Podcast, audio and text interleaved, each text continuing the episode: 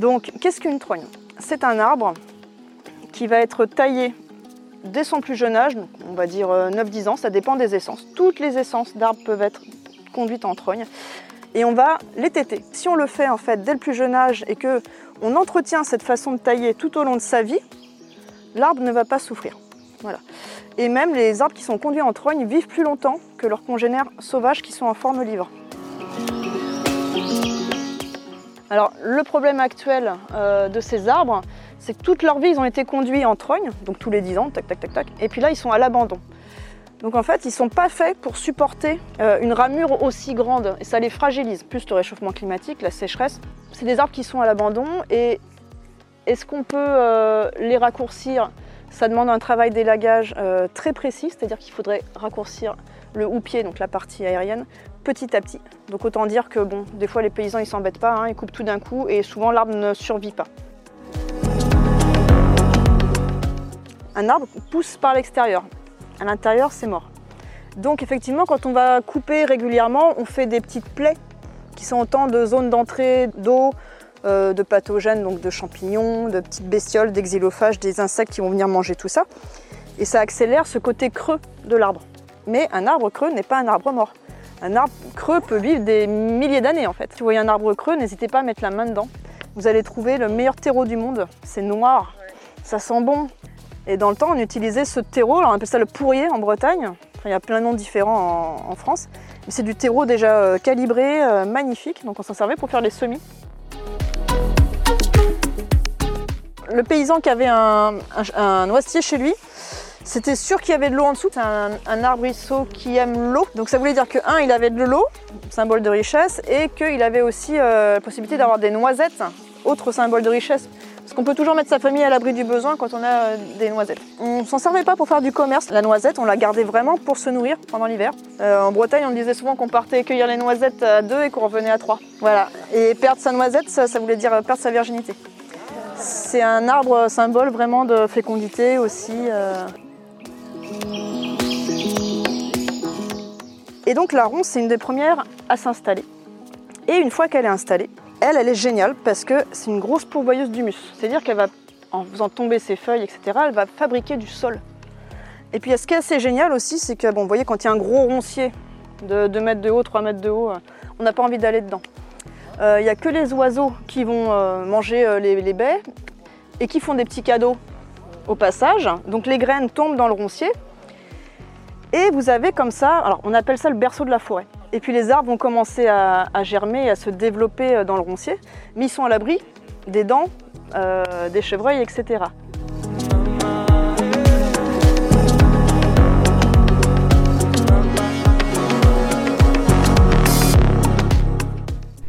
Voici la deuxième partie de mon reportage avec Humus Libre. Nous partons avec Marie en sortie d'ethnobotanique paysanne comprendre l'histoire de ce bois profondément influencé par la culture paysanne. On circule dans les chemins creux pour rencontrer la ronce, l'aubépine, le sureau, le châtaignier, l'ortie, la grande berce, le noisetier, le hêtre ou encore le tilleul, et beaucoup de trognes. Je m'excuse pour la qualité des premières minutes d'enregistrement où je tenais le micro dans ma main avant de l'accrocher à la chemise de Marie. À l'origine, je n'avais pas prévu de vous partager toute la balade et finalement, je me suis dit que ça en valait la peine. Marie propose aussi des sorties sur le littoral pour comprendre la biologie et la diversité des algues, apprendre à les cueillir avec respect et à les préparer pour se régaler. Pour retrouver l'agenda des sorties Humus Libre, rendez-vous sur humus-libre.com. Très belle écoute.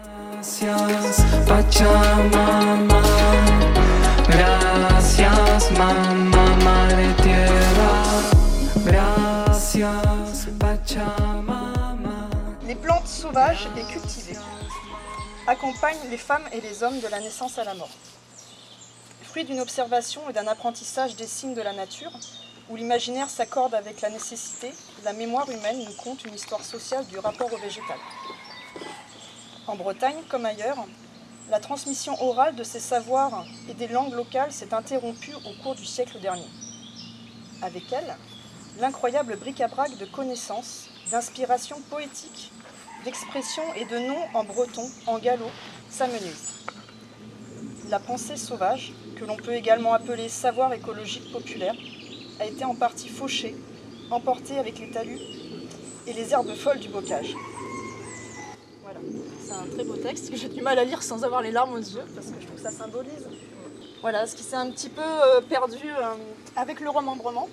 Euh, Laurent Gall. Alors durant cette sortie, on va avoir des choses, des choses pardon, très concrètes. Mais il va falloir faire appel aussi un petit peu à votre imagination, parce que je vous propose un petit peu de remonter le temps. C'est-à-dire qu'il va falloir imaginer un petit peu, mais je vais vous y aider, comment étaient les campagnes, bah, comment elles ont été façonnées et comment étaient les campagnes il y a encore, on va dire dans les années 50, les années 60. Donc là, on est dans un endroit qui est euh, vallonné, avec du relief, donc qui a été épargné justement par le remembrement. Je rappelle, le remembrement, c'était une décision euh, nationale, euh, vraiment de bah, d'agrandir les parcelles agricoles pour le productivisme. Il faut remettre ça dans l'époque hein, de, l'agriculture. Et donc, il y a énormément des talus qui étaient plurimillénaires, des fois, qui ont été rasés hein, à coup de bulldozer. Ça a été un drame écologique, sociétal aussi, on n'en parle pas assez, ça. Donc, il faut imaginer que c'est resté, euh, voilà, un petit peu tel quel. Par contre, euh, la paysannerie, comme elle était euh, pratiquée pendant bah, plusieurs siècles, manuellement, avec les animaux et tout ça, c'est tout un système qui a disparu. Donc il va falloir faire appel à votre imagination, mais je vais, vous aider un petit peu. Ici, il y avait une ferme, vous avez vu, il y a des bâtiments magnifiques en arrivant, donc c'était vraiment le système de la ferme qui est très ancien. Et on va aller rejoindre une autre ferme qui est au bout de ce chemin creux. Donc les chemins creux, je pense que tout le monde s'est déjà baladé dans les chemins creux. Ouais, ça, c'est attirant, enfin on sent qu'il y a des, choses un peu magiques. hein. Le magique, c'est, euh, enfin, je me permettrai pas de juger, c'est euh, chacun a ses ressentis, mais ces, ces lieux-là, on sent bien qu'il y a eu du passage depuis des siècles et des siècles. Donc vous avez différentes sortes de chemins. Euh, vous en avez qui sont comme celui qu'on va emprunter, qui sont plutôt larges, qui servaient à faire passer les charrues, les les charrettes, donc des chemins charretiers. Donc voilà. Si on regarde bien sur le sol, on voit des fois sur la pierre, on voit la trace d'usure pendant des siècles de ces roues-là. Donc moi je trouve ça émouvant aussi. Et puis des fois, entre différentes fermes ou entre différents champs, on avait des chemins beaucoup plus étroits euh, pour aller d'un champ ou un autre ou d'aller d'une ferme à une autre. Voilà. Donc je vous propose de commencer à avancer tranquillement. Et puis on va parler des plantes et des arbres qu'on croise.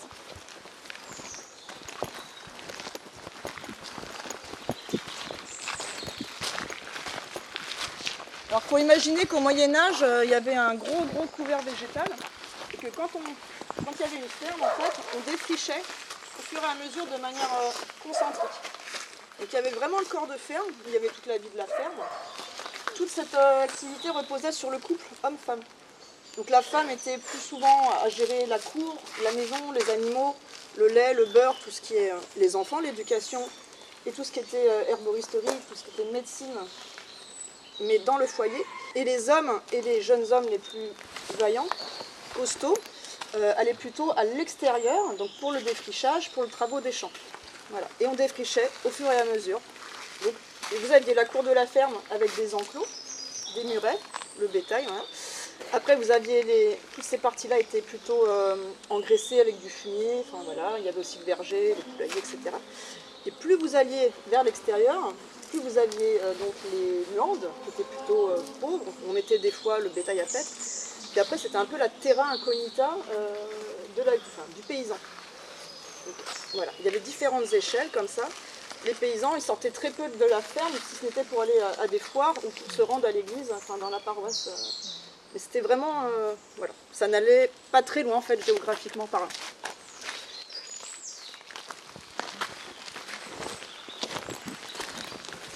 Il faut se dire que tous les talus étaient plantés systématiquement par les paysans. Donc là, sur, un, sur 10 mètres, vous avez euh, déjà, est-ce que vous reconnaissez un petit peu ces arbres?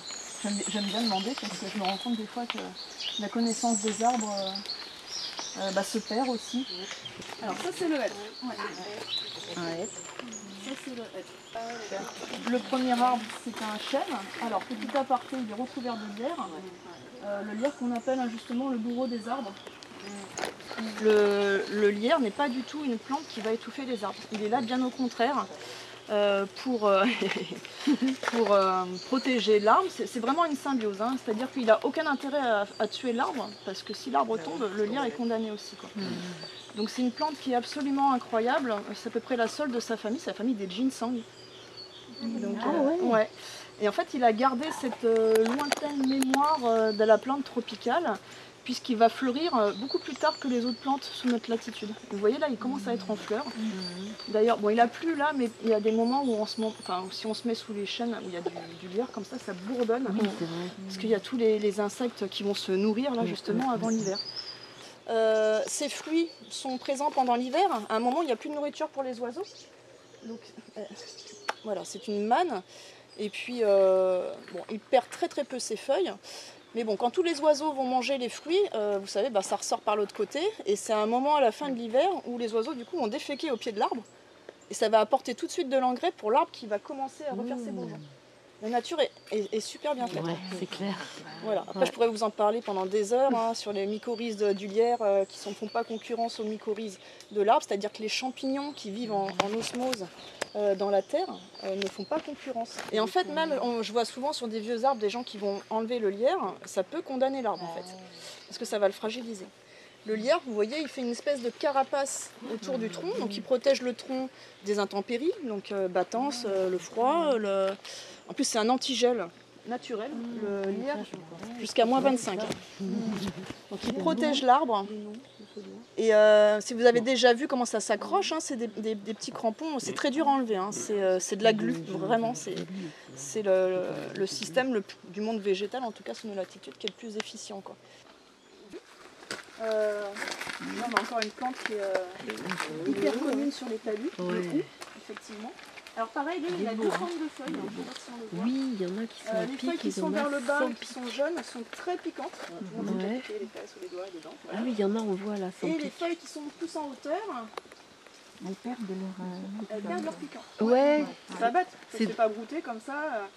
Donc ça permet vraiment de faire des haies naturelles. Hmm. Ça peut vivre jusqu'à 300 ans. Hein. Euh, voilà. Et ça fait un bois qui est très blanc, très dur, donc qui est intéressant pour faire tout ce qui est manche d'outils.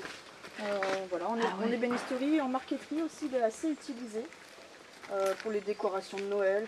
c'est vraiment un arbre qui est indissociable du bocage Le hmm. bocage, c'est un mot qui vous parle ou pas hmm. tous Et le hou serait aussi un marqueur de limite euh, j'entendais, j'habitais en Anjou avant, et me bah, là-bas, le hou, c'est la limite, ça marque une limite territoriale. effectivement, dans chaque région, il y, a, des arbres bien spécifiques. L'aubépine, ah oui. qui dure très longtemps aussi, qui était, euh, ou le cognacier, coin, le coin, qu'on plantait aussi au coin des parcelles comme ça, euh, ah pour dire voilà, ça commence là, ça se finit là. Ah oui, il y a toutes les symboliques. Je ne vais pas parler de tout parce que sinon on y passerait ah, bah ouais, bah c'est passionnant. Mais chaque arbre avait une utilisation, une symbolique magique, des croyances euh, mhm. euh, païennes, puis chrétiennes, et puis euh, des usages multiples. Voilà. Donc pareil, utilisé beaucoup pour tout ce qui est couronne, décoration. Voilà, mais c'est surtout son bois qui nous intéresse. Les baies sont très toxiques. Bon, en herboristerie familiale, il n'est pas très très utilisé non plus. Voilà, c'était plus euh, l'usage du bois. Donc c'est vraiment ce maillage en fait qui a constitué la France euh, vraiment jusqu'à dans, les années 60. Les champs étaient tout petits. Et souvent la surface, l'hectare en fait a été définie par euh, le travail du cheval à la journée. Un cheval est capable de, est capable de faire voilà, tant d'hectares en défrichage, en labourage. Et, c'est ça qui a défini la journée de travail paysanne, mais aussi la taille du champ et aussi la forme du champ. Si vous regardez des, vieux, des vieilles parcelles, euh, il y a encore dans les monts d'arrêt des parcelles qui n'ont pas été euh, changées et on voit à leur forme, elles sont arrondies. Bon, le bocage, c'était formidable parce que c'est une réserve euh, naturelle de biodiversité aussi. C'est-à-dire qu'à l'époque, il y avait tout ça, il y avait tous les insectes, les oiseaux, tout, le maillage alimentaire et naturel qui était présent dans, ces arbres cette biodiversité. Euh, et donc tous ces animaux faisaient le job aussi dans les champs, c'est-à-dire que bah, ça régulait euh, les insectes, les maladies. Euh. Bon, je dis pas que c'était mieux avant, c'était différent, mais en tout cas, le fait de raser tout ce bocage, c'est pas une progression. Voilà. On le sait maintenant, on le sait depuis un bout de temps. Voilà. Donc on replante, on replante des haies, mais actuellement, quand je vous parle, là, il y a plus de haies qui sont rasées en France euh, que de haies qui sont replantées. Nous, à Carvignac, installé depuis le mois de février, on a déjà replanté euh, combien de mètres linéaires de haies? 200, 200 mètres peut-être? Ouais. 200 mètres, on va dire. Et puis on va continuer, là, on va faire venir 100 arbres de plus euh, cet hiver et on remet de la haie. On refait de la haie, de la haie, de la haie. Voilà. Ça permet aussi de réguler euh, le sol, de nourrir le sol, de faire de l'ombre. Vous avez remarqué qu'il de plus en plus chaud. hein. Euh, moi je suis en, végétal, mais pour les éleveurs, euh, ça donne de l'ombre aux bêtes, ça apporte de l'eau, ça régule la température. Quand il y a des grosses pluies, parce que maintenant les pluies sont violentes, les sols ne ça ruisselle pas, ça part pas direct. Il y a toute une vie dans le sol qui se remet en place. Et pour les éleveurs, eh ben, c'est une alternative au fourrage qui vient de je ne sais où. Euh, refaire pousser du frêne, par exemple, pour les caprins, les chèvres, euh, c'est pouvoir les nourrir. Enfin, on ne va pas les nourrir que de ça toute l'année, hein, mais c'est un complément alimentaire euh, qui est formidable.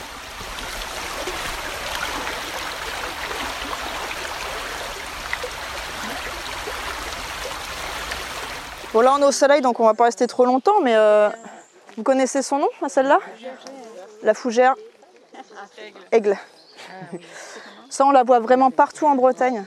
Alors celle-là, vous avez l'impression que c'est un pied une fougère, mais en fait, ça peut être un pied et ça peut couvrir mais vraiment euh, plusieurs hectares. Et elle est capable de se cloner en fait, donc ça peut vivre euh, éternellement. Traditionnellement, c'était utilisé euh, fauché pour faire la litière aussi des animaux.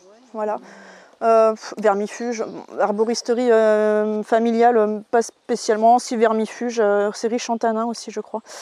Mais on mange, euh, c'est vraiment si on a que ça à manger. hein. C'est euh, la crosse, vous voyez quand ça sort là, que c'est magnifique tout enroulé. Mais il faut vraiment la faire euh, tremper hyper longtemps dans la cendre. Bon voilà, après c'est bon. Pour la manger, hein, euh, ouais c'est toxique. Et c'est plutôt les rhizomes, quand, quand les paysans n'avaient plus que ça, ils prenaient les rhizomes, ils les, ils les faisaient sécher, ils les mélangeaient à la pâtée des cochons. Quoi.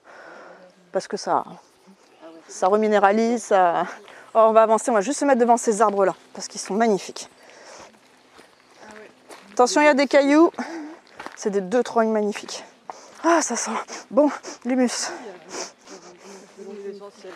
Alors, on va se mettre là. Moi je, moi, je vais monter là, comme ça, vous.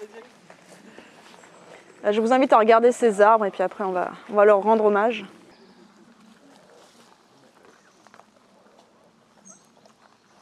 Donc là, j'avais une question. euh, C'était, euh, mais là, toute cette forêt, ça a été planté. euh, les talus, ils ont été plantés. Alors, faut, alors, si on, part dans notre DeLorean volante et qu'on repart euh, dans, le- passé, il faut imaginer que euh, tout était euh, défriché. Il y a eu un moment, si vous regardez même des photos aériennes des années 50, vous allez sur Géoportail où vous verrez, il n'y a quasiment pas de forêt. Donc dans les années 50, les seuls arbres en fait, c'était bah, les vergers des pommiers et autres arbres fruitiers. Et ce qui était vraiment planté, c'était tous les talus. Donc toute la forêt que vous voyez là, elle est très très jeune. Ça, c'est la forêt qui a repris naturellement, ou certains diraient par manque d'entretien euh, paysan. Il n'y a plus de bêtes qui vont brouter, euh, qui broutent, donc les, repoussent les jeunes arbres. euh, voilà. Et donc, je vous disais, on est dans un chemin paysan, un chemin chartier. Et en fait, si vous regardez, enfin, vous pouvez deviner sur les côtés, ce sont des, talus avec des pierres sèches. Tout était construit. C'est en train de disparaître. Ça, c'est vraiment un petit patrimoine bâti qui est incroyable parce que je ne sais pas si vous avez déjà fait un muret en pierre sèche. hein. C'est un boulot de dingue. Il faut, faut aller chercher la pierre. Voilà. Et euh, vous avez devant vous donc deux exemplaires d'arbres qui euh, peut-être ont été plantés. En tout cas, ils sont peut-être aussi venus euh, naturellement, mais en tout cas, ce sont des arbres paysans. Alors, qu'est-ce que je veux dire par arbre paysan C'est que c'est des arbres qui ont été utilisés à des fins humaines. Alors, c'est ce qu'on appelle des arbres têtards. Est-ce que vous avez déjà entendu ce terme? Tétard, trogne, euh, tordu, tête de. Enfin voilà, si vous prenez le, patois, euh, une carte de tous les patois, euh, voilà. Donc, qu'est-ce qu'une trogne? C'est un arbre qui va être taillé dès son plus jeune âge, on va dire euh, 9-10 ans, ça dépend des essences. Toutes les essences d'arbres peuvent être conduites en trogne et on va les téter. Plein de personnes disent Oh, c'est horrible, c'est barbare, on coupe l'arbre. Euh, non, parce que si on le fait en fait dès le plus jeune âge et que on entretient cette façon de tailler tout au long de sa vie, l'arbre ne va pas souffrir. Voilà. Et même les arbres qui sont conduits en trogne vivent plus longtemps que leurs congénères sauvages qui sont en forme livre. Alors, à quoi est-ce qu'on reconnaît une trogne? Tous les arbres que vous voyez qui sont un peu boursouflés, qui ont des euh, formes. euh, vous voyez là, toutes ces boursouflures, bah, ça c'est rarement naturel. Alors, il y a des trognes naturelles, c'est-à-dire que si vous avez un jeune arbre et qu'il y a un chevreuil qui vient. euh, euh. Oh, j'ai cru que vous aviez une guêpe euh, dans le dos. J'allais taper. Donc dans la nature, vous avez des trognes naturelles. Un chevreuil, ou ça peut être une tempête qui va casser l'arbre. les castors aussi, hein, ils font ça très très bien. L'arbre, il a sous son écorce plein de réserves nutritives. C'est formidable un arbre, on ne va pas encore partir dans les détails parce qu'on pourrait en parler toute une journée. Mais il y a plein de réserves en fait sous l'écorce, des bourgeons dormants. Et après avoir été taillé, alors vraiment étété, hein, c'est-à-dire coupé à ras, on ne laisse que le tronc. L'arbre, il va trouver cette ressource, il va refaire des branches. Alors, les paysans faisaient ça dans le temps, tous les 9-10 ans. C'était acté hein, vraiment au Moyen-Âge, c'était écrit noir sur blanc. Euh, et l'arbre pouvait tenir, on a des trognes qui ont plus de 1000 ans comme ça. hein. Et on le fait depuis le néolithique. On a trouvé une trogne fossilisée dans le lit d'une rivière en Angleterre. Donc c'est une, une pratique vraiment ancestrale. Alors quel est l'intérêt? Enfin les intérêts, parce qu'il y en a tellement. Alors ça permettait de faire du bois de chauffage, alors, il faut remettre aussi dans le contexte de l'époque, c'est-à-dire que le paysan, il n'était pas propriétaire de sa terre, donc pas propriétaire des arbres. Donc tout ce qui était le fût de l'arbre, c'était pour le noble, le propriétaire. Le paysan avait le droit d'exploiter toute la partie aérienne.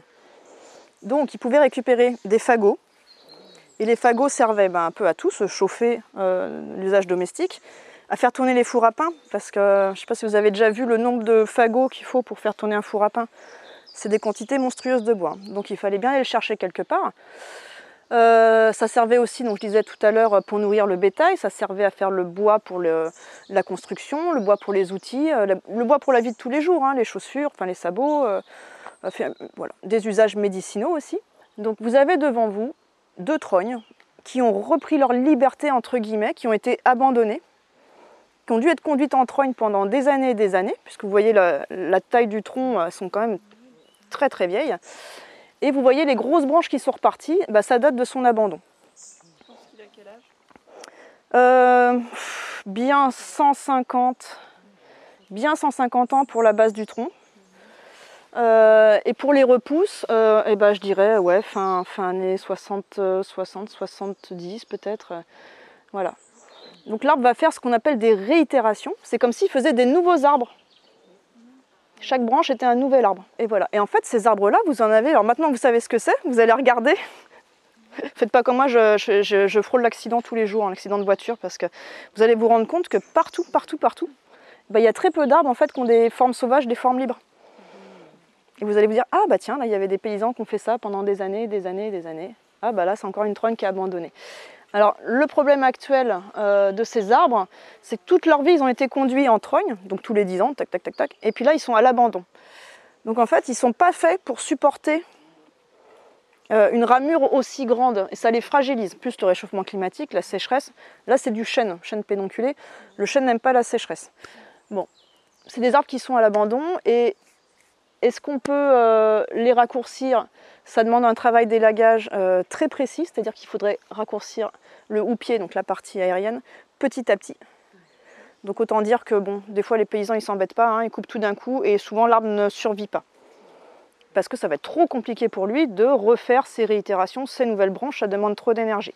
Souvent ces arbres, vous les voyez aussi dans les, les talus, euh, dans les lotissements. Et puis ça gêne les maisons, donc on, les rabat en disant bon, on va bien repousser. Non, il faut le faire en douceur. Mais faire en douceur, ça nécessite au moins trois tailles pour le. Et donc c'est de l'argent. Et puis en fait, il y a même beaucoup d'élagueurs qui ne savent pas comment rattraper une trogne.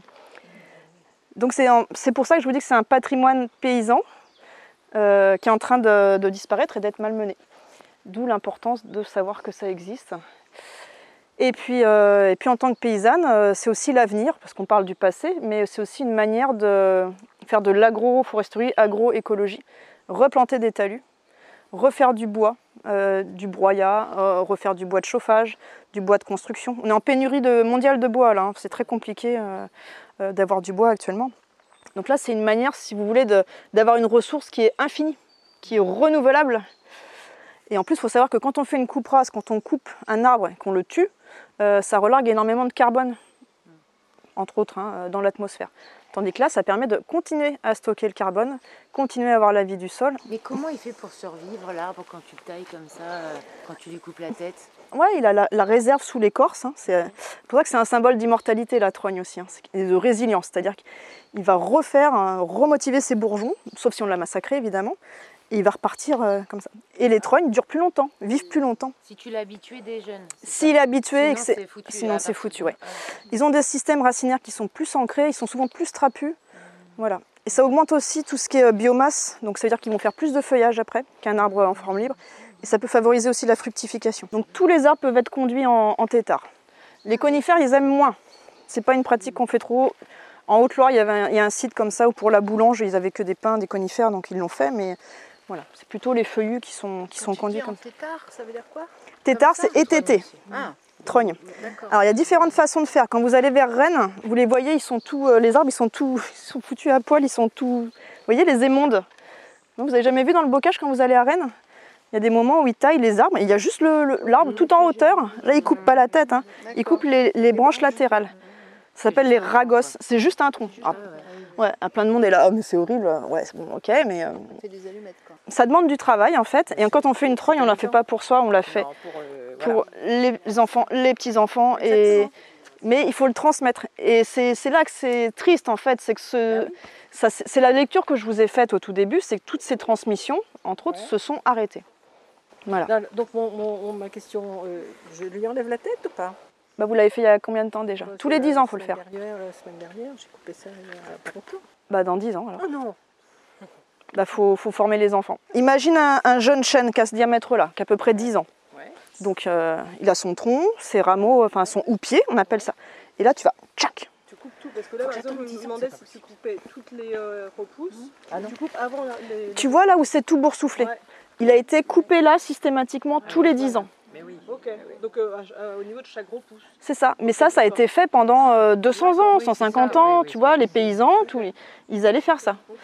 Et puis après, quand, bah, quand cette génération a arrêté, et bah, voilà, l'arbre a repris sa forme naturelle. Les chênes, on les faisait souvent en hauteur comme ça. Ça permettait aussi euh, que ce soit hors de portée de la bouche du bétail. En fait, c'est une prairie, euh, une prairie euh, à, étage. Donc ça permet d'avoir euh, de la ressource euh, sans que les animaux aillent tout le temps dessus, parce que sinon les arbres, ça les, tue, hein, s'il y a la pression du bétail.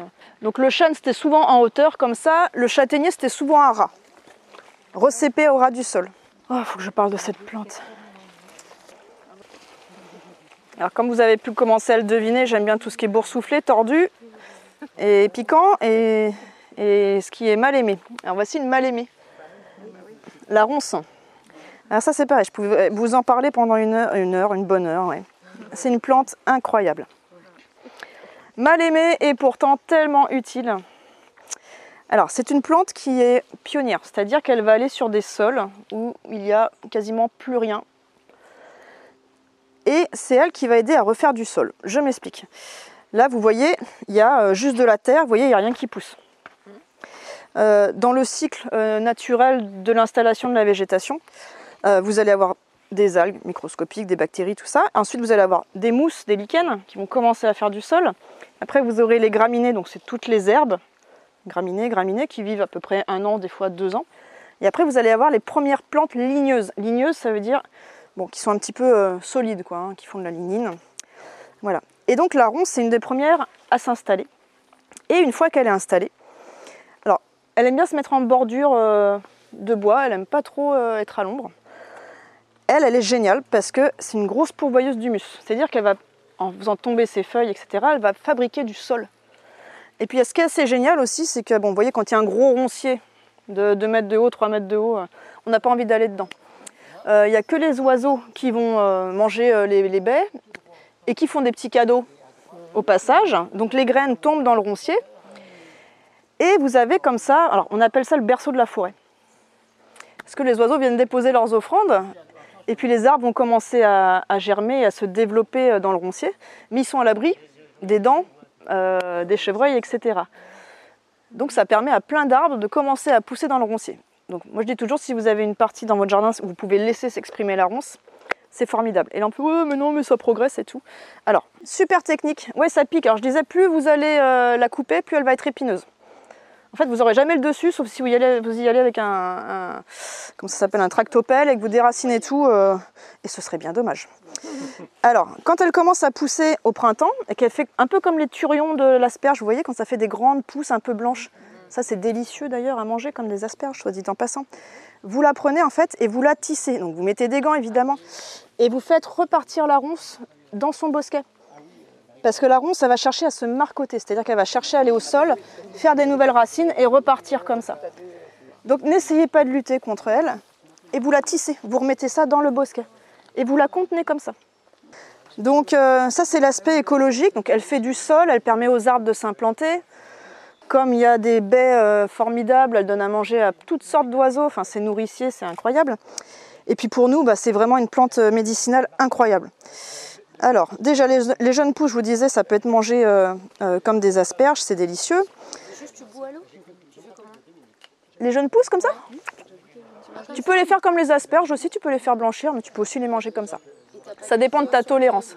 Hein Ah ouais, sur le bouillon. ah oui, c'est vraiment tout blanc, euh, tout tendre. Ouais. Les jeunes pousses aussi, les, les jeunes bourgeons de l'année.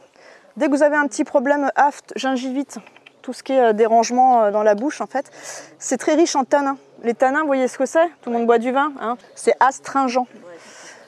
D'ailleurs, les enfants, quand ils allaient à l'école par les chemins creux, il y a longtemps, ils s'y trompaient pas. hein, ils aimaient bien euh, chiquer euh, tous ces petites euh, jeunes pousses là, se mettre ça dans la bouche. Au bout d'un moment, ça anesthésie aussi un peu, c'est rigolo. Et bon, si vous avez des aftes et vous avez rien d'autre sous la main, c'est assez génial. Puis après, bon, ça a plein de vertus, hein, sels minéraux, oligo-éléments, vitamines, c'est anti-inflammatoire, antioxydant, enfin, on pourrait en parler aussi pendant des heures. Les jeunes pousses, les feuilles succédanées de thé, on appelait ça le thé des Allemands. Donc euh, facile à faire sécher et euh, ça a vraiment un goût euh, très intéressant en plus. Vous pouvez faire du thé avec. Comme c'est riche en tanins, en plus c'est super intéressant pour tout ce qui est problème de diarrhée ou de voilà, problème circulatoire, c'est vasoconstricteur. C'est assez intéressant. Les fruits, je vous les présente plus. hein. Voilà. Et la ronce sauvage, c'est quand même euh, bien meilleur que les ronces cultivées. J'en fais pousser plein des ronces cultivées différentes. C'est chouette, il n'y a pas d'épines. Mais euh, pff, franchement, niveau goût, euh, voilà, ça vaut le coup de se piquer. On sait pourquoi on y va. hein. Voilà, voilà. Bon, on pourrait vraiment en parler pendant très longtemps. Les usages paysans, on, servait, on enlevait les, les épines et on faisait des éclisses de ronces. Ça, pour la vannerie, c'est une super, euh, une super base. Voilà, voilà. J'avais lu qu'il y avait des hormones de croissance. euh, Tout à fait, les jeunes pousses dont on parlait, ouais, tu peux faire de l'hormone de bouturage naturel comme le saule avec ces jeunes pousses là. Bah oui, c'est plein d'oxyne là au printemps, ça. C'est bien fort là, on se voit bien que c'est une plante vigoureuse, donc on récupère ces jeunes pousses, on les hache, on les met dans de l'eau 24 heures, comme le saule, et c'est une hormone de bouturage naturel. Plutôt que d'aller dans les jardineries acheter de l'hormone de bouturage euh, douteuse, hein, j'ai envie de dire, euh, il y a tout ce qu'il faut dans la nature. Il faut juste avoir l'info. Ok. de l'alcool dans lequel on met des, des, des tiges de ronces. Bah moi je l'ai pas vu, je l'ai bu. On appelle ça l'épine dans certaines Oui, l'épine, c'est ça. L'aubépine, je vous en parlais tout à l'heure en disant que c'était un arbre qu'on plantait. euh, Oui, des senelles. Des senelles, les fruits de l'aubépine, ouais. Donc je vous disais que c'était un arbre qui peut vivre très très très très longtemps, avec un- une croissance très lente, un bois très dur, qui est d'ailleurs euh, assez, euh, comment dire, plébiscité hein, pour tout ce qui est euh, menuiserie. Euh, donc ça c'est un arbre dans la, croyance populaire euh, qui fleurit au mois de mai. Pense que vous avez tous vu, il y a les pruneliers là qui sortent. On, est content à la sortie de l'hiver quand on commence à avoir de la lumière euh, euh, sur ces fleurs blanches là. Et puis on a l'aubépine qui arrive. Alors avant c'était vers le 1er mai, là avec le réchauffement climatique, en 10 ans là euh, c'est plus avril. Puis il y a vraiment ce parfum entêtant. hein. On, on aime, on n'aime pas. Des fois on aime, puis après on n'aime plus. Enfin, c'est l'aubépine qui fait cette floraison assez rapide. Alors c'est une super plante médicinale aussi. Moi j'adore la cueillir donc c'est ces inflorescences, ces fleurs à faire sécher. Donc elle agit vraiment sur tout ce qui est euh, cardiaque. Et euh, on fait des super tisanes avec ça, parfume beaucoup, très sympa. Faut pas utiliser les plantes euh, sans avis médical, sans déjà un diagnostic fait par un médecin, et blablabla. Et si on parle des conseils paysans aux médecins, souvent eh ben, il y connaît rien, et, inversement, je veux dire chacun son métier, ça veut pas dire qu'on peut pas travailler ensemble, mais ça c'est pas gagné. Bon, revenons à nos épines. Ouais, ça se sèche très bien. C'est très entêtant par contre euh, comme parfum. Ouais. Ouais. Alors c'est un arbre euh, qui a une, symbolique un petit peu... euh, il y a un peu tout et son contraire, tout simplement parce que pour certaines personnes, l'odeur de la fleur rappellerait une partie de l'anatomie féminine très convoitée de tout temps. Donc un arbre impudique, absolument... ouh. Euh, donc euh, voilà, mais en même temps c'est un arbre qui arrive vers le 1er mai, donc le 1er mai dans le calendrier agricole euh, c'était hyper important quoi, c'était, on allait vraiment vers les beaux jours. Mais les senelles, donc les fruits que vous voyez là qui sont bientôt, oh bah ça y est, hein. ils sont bientôt mûrs, bientôt, bientôt, bientôt, très très riches en vitamine C. Donc alors ça se fait sécher aussi, et moi je mets ça dans les tisanes. Voilà, après, bah, bon, ça c'est encore un, autre sujet, hein, mais euh, faut pas mélanger avec des. Comme c'est une baie, il faut la faire en décoction, donc il faut vraiment la faire longtemps, donc c'est pas à mélanger avec des tisanes où il y a des fleurs ou des feuilles. Par contre, si vous voulez la consommer hyper facilement, moi je la mets souvent dans mon jus de pomme. J'en mets une dizaine ou une quinzaine dans le jus de pomme, je mets ça à tremper pendant, pendant une journée ou deux, et comme ça toute la vitamine C euh, va dedans. Enfin, peut-être pas toute, mais euh, ça enrichit en vitamine C le jus de pomme. Donc les oiseaux en raffolent. Bon, je la coupe, ouais, je l'écrase légèrement, et puis euh, je fais la même chose avec les, les cynorhodons, donc les, gras de cul. euh, ouais, je m'embête pas. Et soit dit en passant, tous les fruits de tous les rosiers sont consommables. hein. Toutes les, même le, rosier anglais, euh, celui-là, je l'aime beaucoup aussi, mais même s'il a perdu, un peu perdu ses feuilles là. Un peu sécos. Mais bon, on le reconnaît, au moins on voit bien son bois. Bon, un arbre incontournable euh, de la Bretagne, un de plus, hein. Chaque fois je dis ça, mais bon. Ouais, un sureau. Alors c'est vrai qu'il a, perdu ses feuilles, mais au moins on voit bien sa forme et on voit son bois qui est vraiment euh, unique. Alors, euh, Sambucus nigra, son nom latin, ça vient de sambuca qui veut dire flûte. C'est vrai que c'est un arbre où on a fait beaucoup de. Enfin, on jouait beaucoup, on faisait beaucoup d'instruments euh, euh, avec son bois, puisqu'il est creux à l'intérieur, vous avez déjà vu, il y a une espèce de moelle, hein, donc euh, on peut jouer avec, le vider. C'est un super euh, quoi Des sifflets. Oui, des sifflets, tout à fait. tout à fait. Alors c'est un arbre qui aime bien avoir les pieds euh, dans l'humidité plutôt et qui, euh, qui est nitrophile, donc qui aime vraiment les endroits où il y a de l'azote. Donc il se mettait souvent à côté des maisons, là où on mettait le fumier, euh, voilà, un peu comme l'ortie. Je pense qu'on va en voir. Bah, l'ortie, elle doit jamais être loin, elle est au, elle est au pied, voilà. Ortie, sureau, c'est vraiment, euh, ils sont à côté des maisons. Ils sont les pieds, Ah, je vais, les pieds dans le caca quoi. Ils aiment bien ça, hein, vraiment. Bon, tout le monde a déjà goûté, j'imagine, enfin, vu ou senti les fleurs au printemps qui embaument. Euh, on appelle ça la vanille du pauvre. On fait des beignets, euh, du vin, du champagne. On peut faire énormément de choses. Ça se fait sécher très facilement aussi. Euh, donc c'est une super plante médicinale. Moi je l'utilise chaque année. Elle est sudorifique, c'est-à-dire qu'elle va provoquer euh, la sudation. Donc dès qu'on commence à sentir un refroidissement, un rhume, euh, pof, moi je fais tisane euh, enfant. tout, le monde, tout le monde y passe. C'est vraiment une super médicinale. C'est expectorant aussi. Donc ça va aider à sortir ce qu'il faut sortir.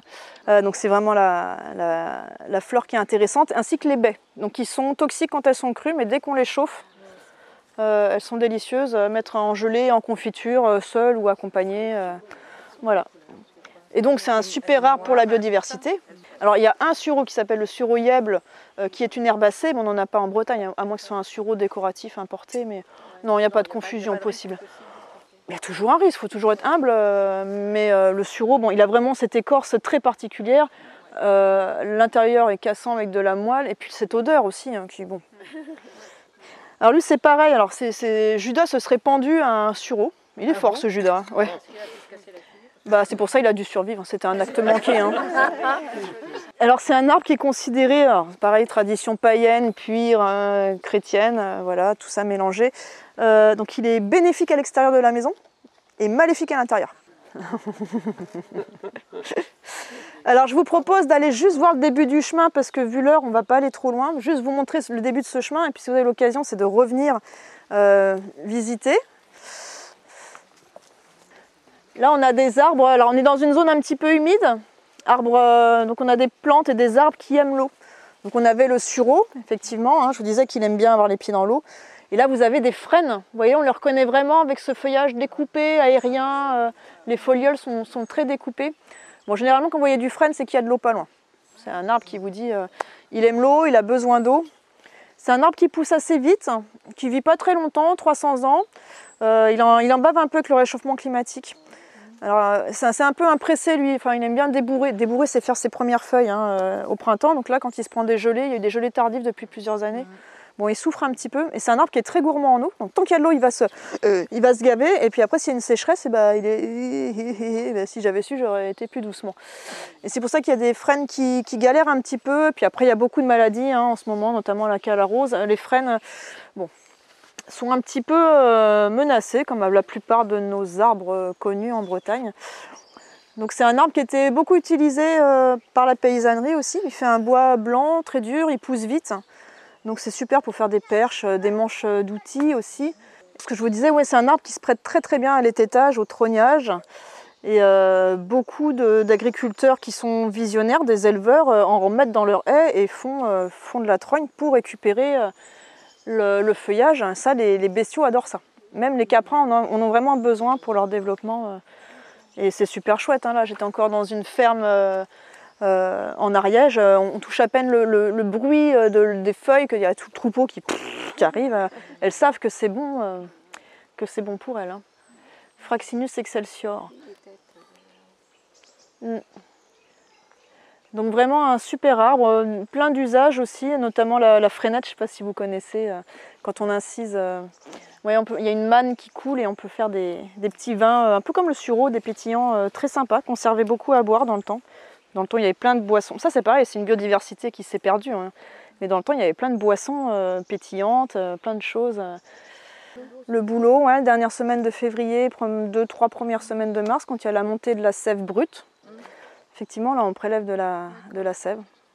Depuis la nuit des temps, on fait ça. Moi, je fais ça depuis 15 ans aussi. C'est, Alors, c'est vraiment la, sève brute, c'est-à-dire que l'arbre, euh, avant de commencer à débourrer, donc à faire ses, jeunes feuilles, va tirer, il se remet ses branle-bas de combat, donc il va tirer dans la, terre euh, les oligo-éléments, les sels minéraux. Il se, il se gave, il se gave, il se gave. La sève brute monte et on peut la prélever euh, tant que la photosynthèse ne commence pas. Là, ça commence, ça se transforme en sève élaborée qui redescend. Et là, c'est plus du tout euh, pareil à boire. Et qu'est-ce que ça nous apporte? C'est diurétique, dépuratif. Et enfin, ça nettoie et en même temps, ça redonne la pêche, ça reminéralise euh, les vitamines, tout, tout, tout. Et c'est génial parce que, comme toujours, la nature est bien faite. C'est à la sortie de l'hiver, quand on est encrassé. Et donc on nettoie, on nettoie, on nettoie. Et on repart. De celui-là, oui. Là, c'est le... Donc là, c'est Parc Noyer. C'est un- bah, une très belle parcelle qui a un très beau bocage. Et sur le point haut, mais je ne dirai pas plus, il y a un, dolmen. Mais c'était juste pour vous montrer l'en- l'entrée de ce chemin creux. Et effectivement, il y a un moment où, si on regarde bien au sol, on voit les, traces des charrettes euh, euh, dans la pierre. Toute une série de trognes magnifiques, euh, dont une trogne qui a un, un tronc complètement creux. Alors, petit aparté, un arbre qui est creux n'est pas un arbre qui est en train de mourir. hein. En fait, la sève circule sur l'extérieur du tronc. Et naturellement, l'intérieur du tronc, c'est ce qu'on appelle le duramen, c'est le bois mort. Un arbre pousse par l'extérieur. À l'intérieur, c'est mort. Donc effectivement, quand on va couper régulièrement, on fait des petites plaies qui sont autant de zones d'entrée de l'eau, d'eau, euh, de pathogènes, donc de champignons, de petites bestioles, d'exilophages, des insectes qui vont venir manger tout ça. Et ça accélère ce côté creux de l'arbre. Mais un arbre creux n'est pas un arbre mort. Un arbre creux peut vivre des milliers d'années en fait. Voilà, j'allais parler du, sang de trogne. Effectivement, à l'intérieur, si vous voyez un arbre creux, n'hésitez pas à mettre la main dedans. Vous allez trouver le meilleur terreau du monde. C'est noir, ça sent bon. Et dans le temps, on utilisait ce terreau, on appelle ça le pourrier en Bretagne.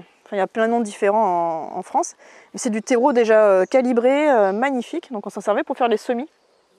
Et il y a tout un microcosme et un macrocosme. euh, dans les trognes, vous avez beaucoup plus de biodiversité que dans des arbres qui sont en forme libre. Parce qu'il y a des trous, des aspérités, donc il y a plein d'insectes qui vont se mettre dedans, plein d'oiseaux. Enfin, c'est euh, c'est vraiment euh, d'où l'importance de les sauvegarder en ville comme à la campagne et d'en faire des nouvelles pour les nou- nouvelles générations. Et dans nos jardins, faudrait faire ça aussi, tu penses? Ouais. Moi, moi j'en ferai partout, hein, euh, surtout sur les petits jardins où euh, il n'y a pas beaucoup de place. C'est une alternative à avoir des arbres euh, dans des volumes où c'est pas trop grand. Quoi. Et plutôt que d'abattre un arbre qui prendrait trop de place ou qui gêne le voisin. Parce que notre rapport à l'arbre, l'arbre s'est beaucoup modifié ces dernières années. hein. L'arbre, on le connaît plus, on en a peur, euh, ça salit, ça fait des feuilles, ça tombe, c'est dangereux.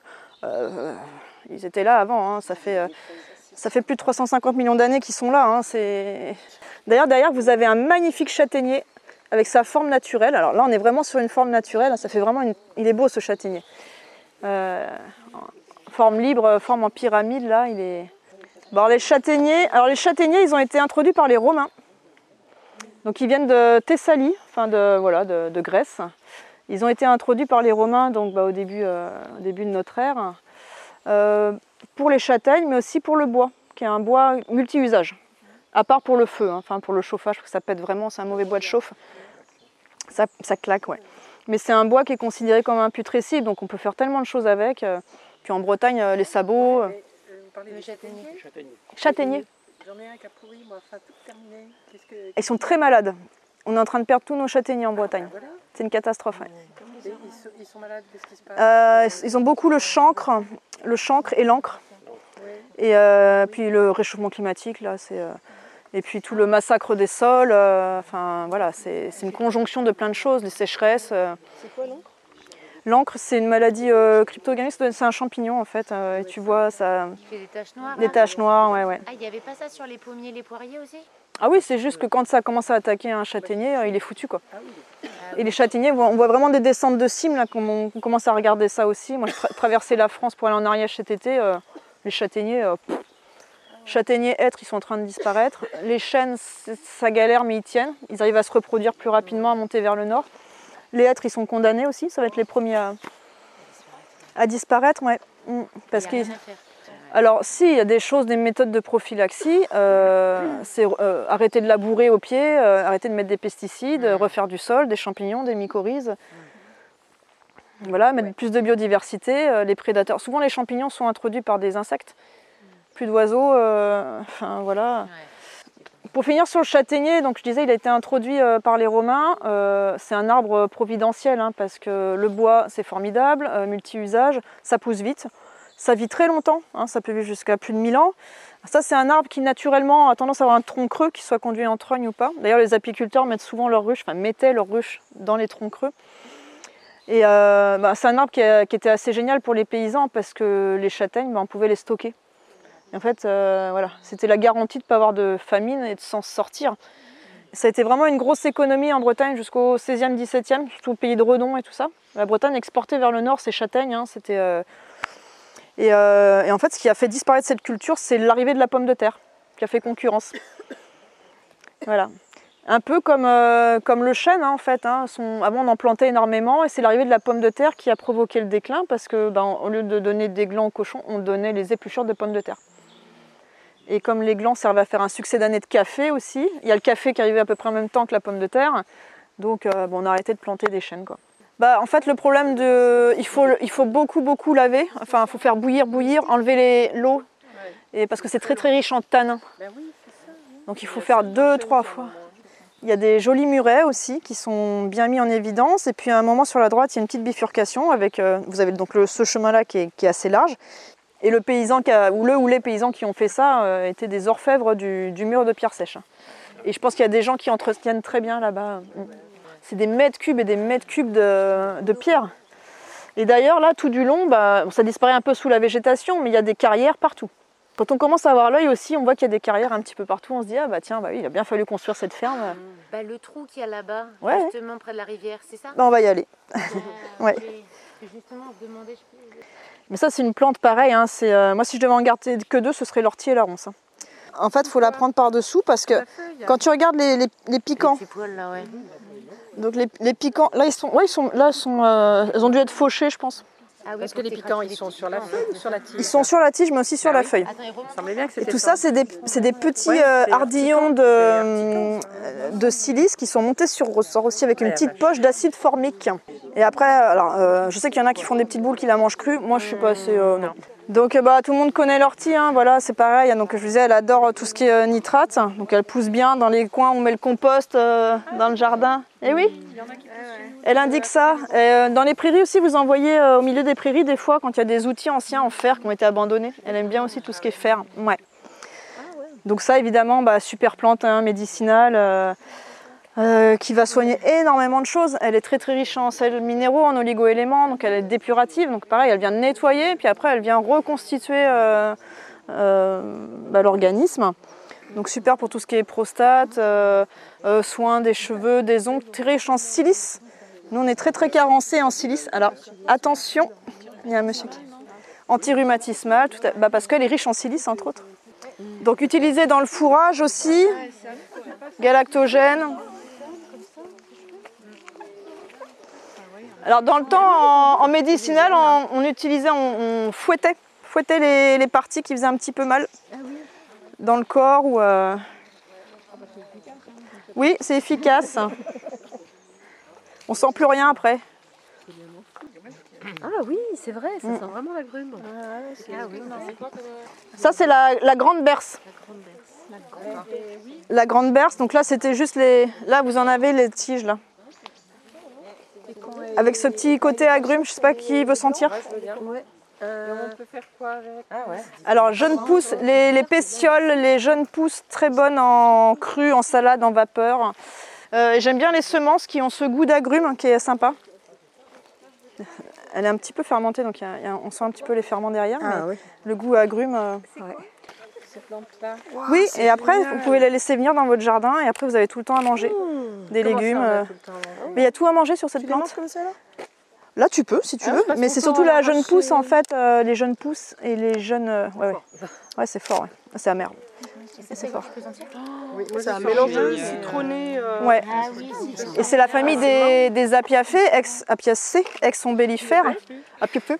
Je sens rien de spécial, mais. euh, Vous avez peut-être pas essayé dans la d'écraser. bouche, tu vas sentir. Plus, ouais. Il faut les ça y est, écraser oui, fort. ça oui. Faut écraser, ouais. Et en fait, dans cette famille des, bah, des carottes, il y a plein de plantes qui ont des goûts qui tirent sur l'agrume. La carotte sauvage, l'angélique, l'angélique des bois. Le problème, c'est qu'il y en a plein qui, ont, qui sentent très bon, mais qui sont mortels. Donc, euh, moi, je fais jamais goûter en sortie. euh, c'est vraiment une famille que je. Voilà. Je ne prends que celle dont je suis sûre, sûre, sûre, sûre, sûre, sûre, sûre. Alors là, vous avez les nombrils de Vénus. Ah oui, c'est beau ça. Comme Puest Musique. Alors ça c'est super parce que ça pousse bien l'hiver quand il n'y a plus rien à manger. Alors l'hi- l'hiver quand il n'y a plus rien à manger, il y a deux plantes sauvages qui restent. Hop Le polypode. Le polypode qui est une fougère et le nombril de Vénus. Voilà. Donc le nombril de Vénus, vous en voyez souvent dans les murs en pierre sèche. Hein, L'hiver, là, quand il n'y a rien à manger, quand il n'y a pas de salade, vous pouvez vous régaler avec cette plante qui est un peu succulente. Euh, délicieuse. Ça, c'est pareil, c'est une plante emblématique de la Bretagne. Vous pouvez vous amuser à décoller, je vais pas le faire parce que ça m'énerve à chaque fois, mais vous pouvez à décoller la, petite pellicule blanche. Voilà, et donc ça, on s'en servait, donc c'est très, c'est riche en mucilage. Mucilage, ça ressemble à mucus, donc ça glisse un peu, donc ça aide. Tout ce qui est ex- expectorant aussi, euh, c'est anti-inflammatoire. C'est vulnéraire, c'est-à-dire que ça va aider à la cicatrisation aussi. En fait, on s'en servait pour euh, les paysans, s'en servaient pour les petits bobos, les petites coupures, euh, faire mûrir les panaris. euh, C'était la plante qui servait à plein de choses. Ah, c'est bon un peu. Moi. Alors le polypode, c'est une fougère. J'ai pas envie de la déterrer, mais en fait, elle a des, donc des rhizomes. Vous voyez ce que c'est? C'est les racines comme ça. Et les rhizomes, les rhizomes une fois qu'on a gratté les écailles, bon, ouais, j'ai pas envie de l'embêter parce qu'il y en a pas beaucoup. Si on regarde un peu les rhizomes, là on les voit. Ils ont des écailles. Donc on gratte un peu les écailles et les rhizomes, on peut faire euh, un lait végétal par exemple, on peut faire infuser, c'est un goût de réglisse. Mais c'est dépuratif aussi, c'est comme la réglisse, hein, c'est. On l'a bien entendu. Eh ben je l'ai fait se mouiller. Ouais, tout à fait. Alors là, il faut prendre un jeune bois de 3 ans euh, qui fait un V naturellement comme ça et après on va chercher la source. Donc ça c'est pareil, hein, c'est un arbrisseau providentiel qui a été euh, planté, qui était le noisetier ou coudrier. Ouais. Ça, ça, c'était vraiment un symbole de comment dire, bah, pas de fertilité mais de réussite.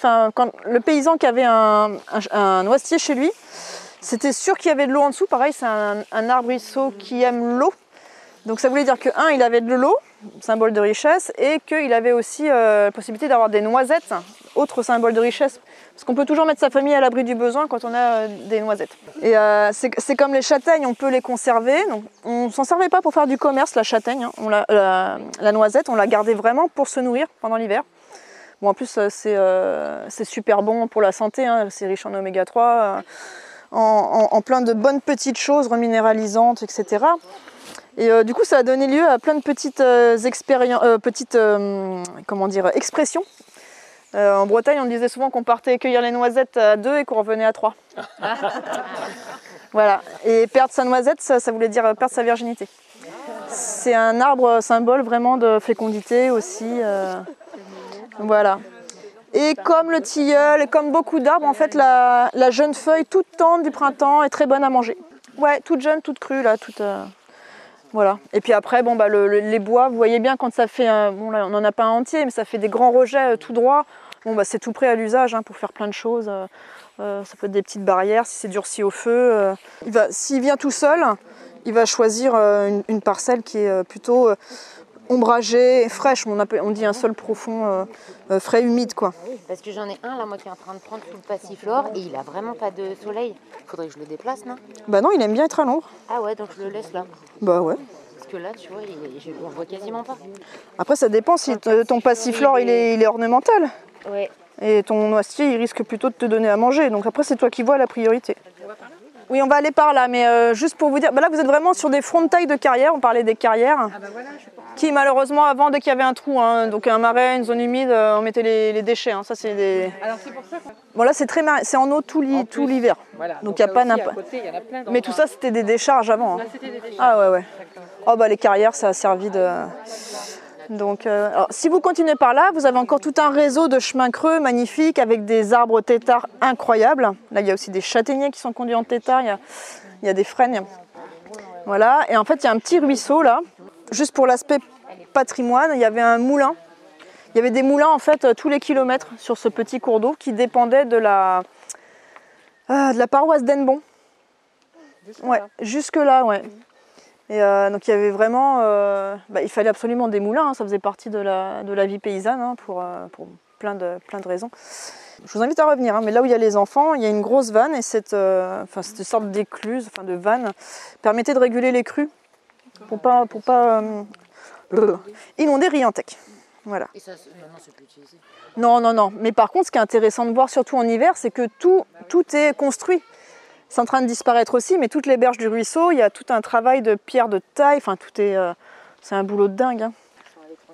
Alors, juste là, vous voyez, il y a des hêtres. euh, on, les- on reconnaît souvent le hêtre à son écorce euh, plissée comme ça. Et elle fait des lentilles.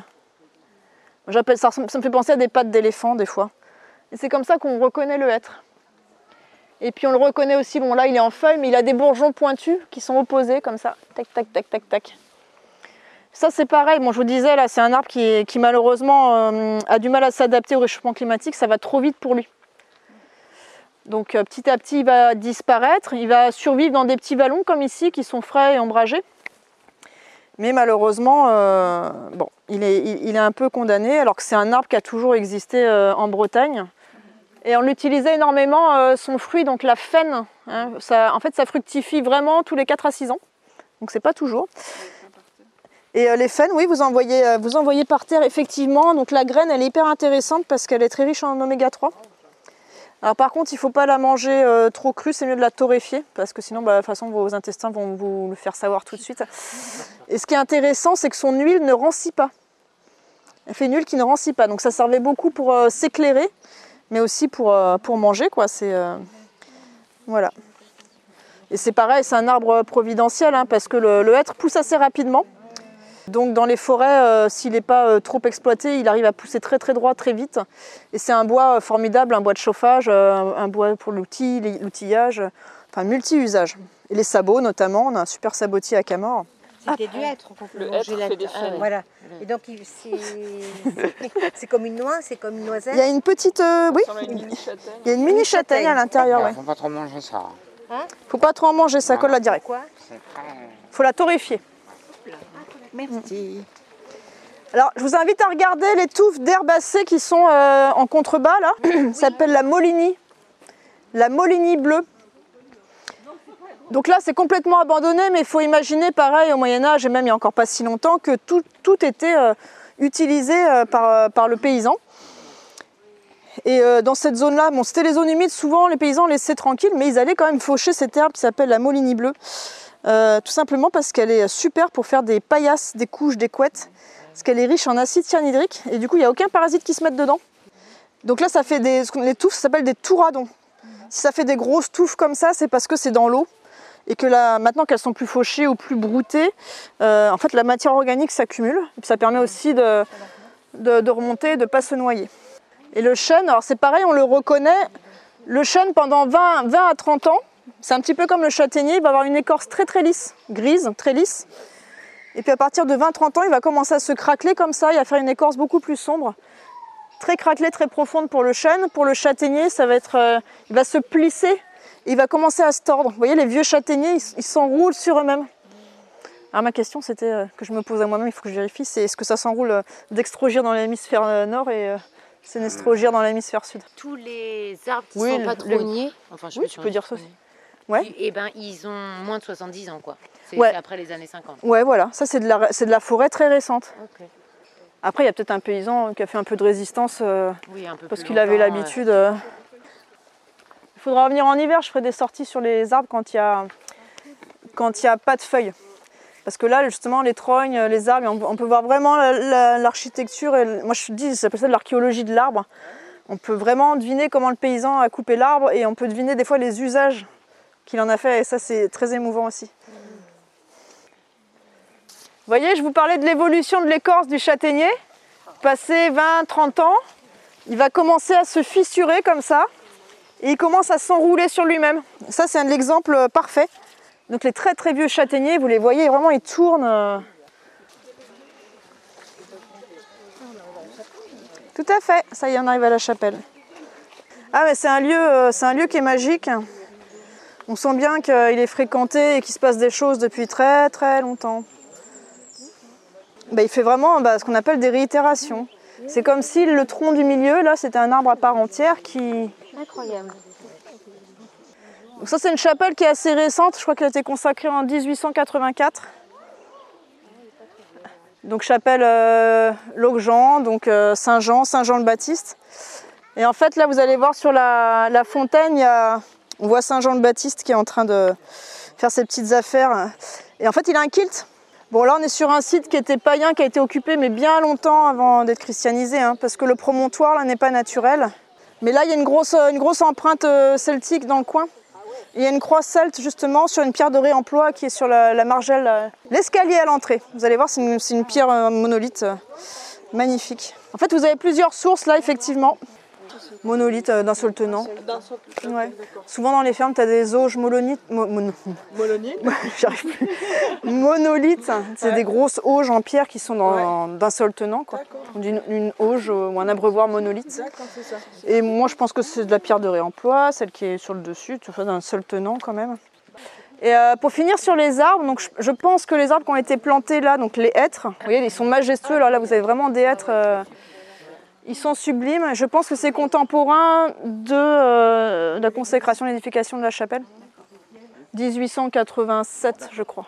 Et là, on en voit un. euh, Celui-là, il est plus petit que ses copains, en fait. Ma théorie, c'est qu'il a été blessé. Il a une blessure très, très ancienne. Et euh, il a essayé de cicatriser. Il a, il a dû être blessé très profondément. Et ça, c'est ce qu'on appelle un, un bourrelet de recouvrement. Alors, au sens strict, biologiquement parlant, un arbre ne cicatrise pas. Hein, c'est pas comme nous. Mais par contre, il va essayer de faire un. Là, si on met la main, en fait, on sent qu'il a essayé de recouvrir la plaie, mais que c'était trop profond pour, euh, pour y arriver totalement. Donc voilà. Et euh, bah, les tilleuls, c'est des arbres qui ont été euh, énormément plantés en 1792. Euh, cours d'école, c'est l'arbre de la liberté. L'arbre du peuple. C'est un arbre qui est formidable parce que c'est. Tout, sert à quelque chose. Donc les jeunes feuilles en salade, c'est délicieux. Euh, évidemment, les fleurs, vous connaissez, hein, les bractées, donc qui permettent de faire des tisanes euh, sédatives euh, appréciées bah, de, tout le monde, des enfants. C'est vraiment un parfum incroyable. Les fruits, vous le torréfiez, vous le réduisez en poudre et ça fait un succès d'année de cacao. Ah mais là on a tout pour faire des succès d'année de cacao, café, euh, poivre, euh, tout ce qui vient de loin, euh, clou de girofle, là on a rencontré, enfin je me suis pas arrêtée sur toutes les plantes, hein, mais sur le clou de girofle on a la, la urbaine, les racines ont un goût vraiment de clou de girofle. C'est quoi la benoîte c'est une plante qu'on a croisée dans le sous-bois, mais je m'arrête pas à tout parce que sinon bah, on y passe la semaine. Donc voilà, quoi d'autre? L'aubier de tilleul aussi, qui est, intéressant pour tout ce qui est cure de nettoyage. Et c'est là aussi que c'est intéressant de faire des trognes, parce qu'il y a beaucoup de tilleuls qui ont été euh, tués parce qu'on prenait leur écorce. Mais si on le conduit en trogne, on peut euh, faire donc de la trogne médicinale. Tu peux manger les feuilles, farine, avec les fruits, euh, le bois est formidable. Et puis c'est un arbre symbole de l'amour. Eh ouais, parce que les feuilles sont en forme de cœur. En mélangeant avec une autre farine, on met ça dans les pains. C'est vraiment l'arbre qui empêchait la famine, quoi. C'est aussi pour ça qu'il a été planté largement. Et euh, on les taille beaucoup en trogne, on en parlait tout à l'heure, hein, mais dans les cours d'école, sur les places de village, on les voit euh, voilà, en, tête de chat, tout à fait. Bah, c'est super, ça évite d'abattre l'arbre. C'est une solution euh, douce, alternative. Ça peut vivre très très très vieux un tilleul. hein. Si vous voulez, on peut continuer parce qu'Opaline a repéré une trogne assez remarquable, paraît-il, un petit peu plus bas. Ah. Alors, trogne ou pas trogne? Alors, souvent, quand on fait une trogne, on coupe tout, mais souvent, il laissait un tire-sève. Ah oui, elle est belle. Ah oui, elle est magnifique. En fait, le, bois mort, malheureusement, on l'enlève souvent des jardins, parce qu'il faut faire des jardins propres. En fait, c'est euh, c'est problématique parce que le bois mort, il est nécessaire au début de tout- toute une chaîne euh, alimentaire.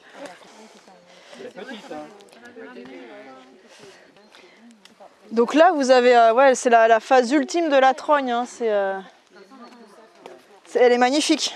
Ah, super, merci Opaline. Tu peux prendre un peu de terre dans tes mains?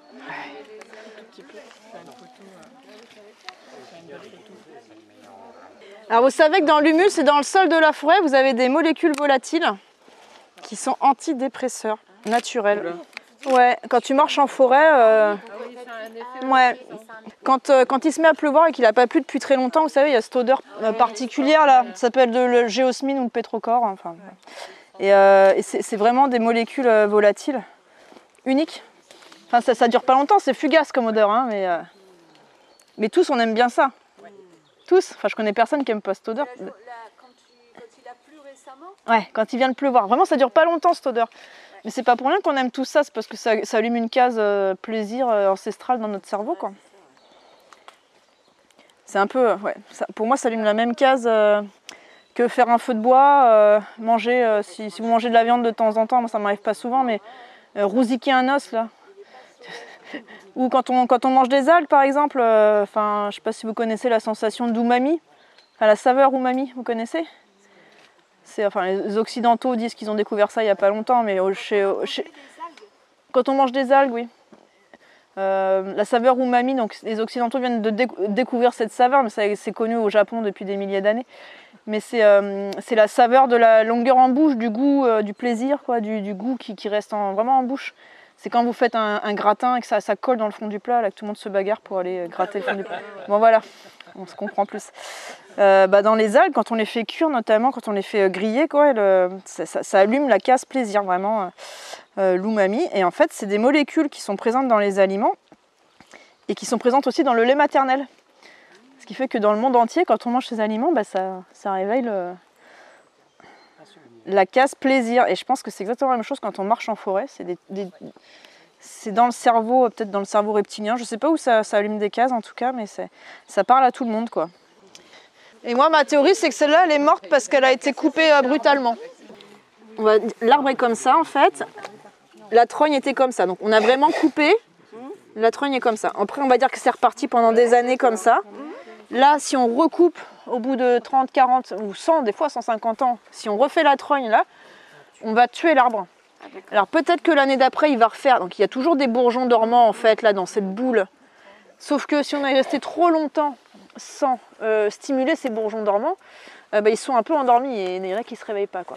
Donc pour peu qu'il y ait une année de sécheresse, il va y avoir trois pauvres branches et puis il va crever. Si on veut vraiment reprendre une trogne, eh ben, il faudra aller enlever un tiers la première année.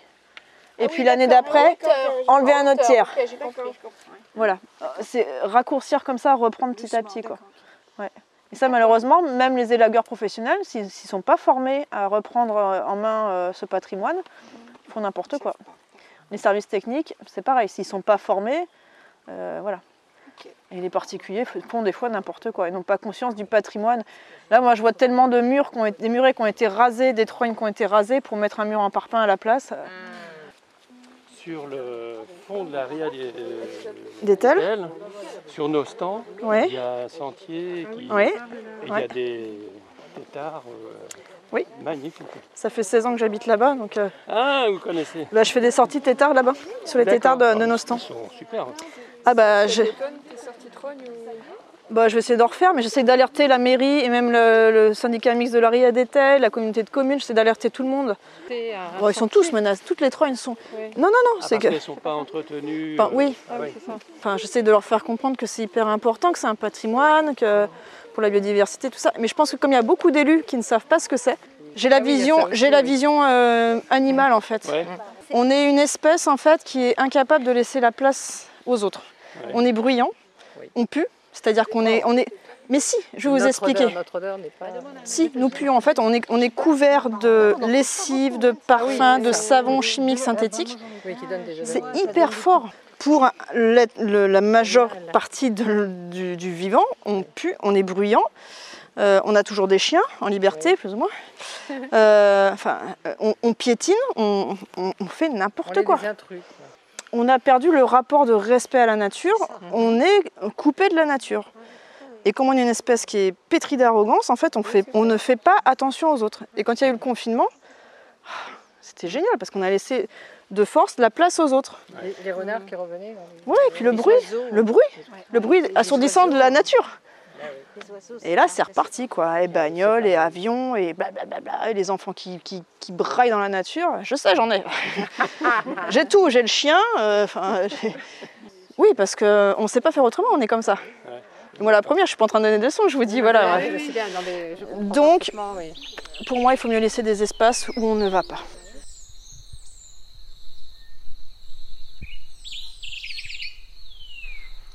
Alors, comment vous sentez-vous après avoir écouté cet épisode? Je vous invite à prendre juste un petit moment pour ressentir ce qui se passe à l'intérieur de vous. Si vous souhaitez m'encourager à continuer à développer mon travail, vous pouvez me soutenir sur mon Tipeee Agroécologie Voyageuse. Une autre manière de me soutenir est de mettre 5 étoiles sur votre plateforme d'écoute et laisser un petit commentaire. Vous pouvez aussi partager cet épisode à trois personnes qui pourraient être intéressées par ce sujet et suivre le podcast Agroécologie Voyageuse sur Instagram. Si vous souhaitez être tenu informé de la sortie des prochains épisodes, je vous invite à vous inscrire à ma lettre d'inspiration agroécologique, le mycélien. Tous les liens sont dans la description du podcast. Prenez bien soin de vous et surtout, n'oubliez pas, ne soyez pas expert, soyez vers de terre.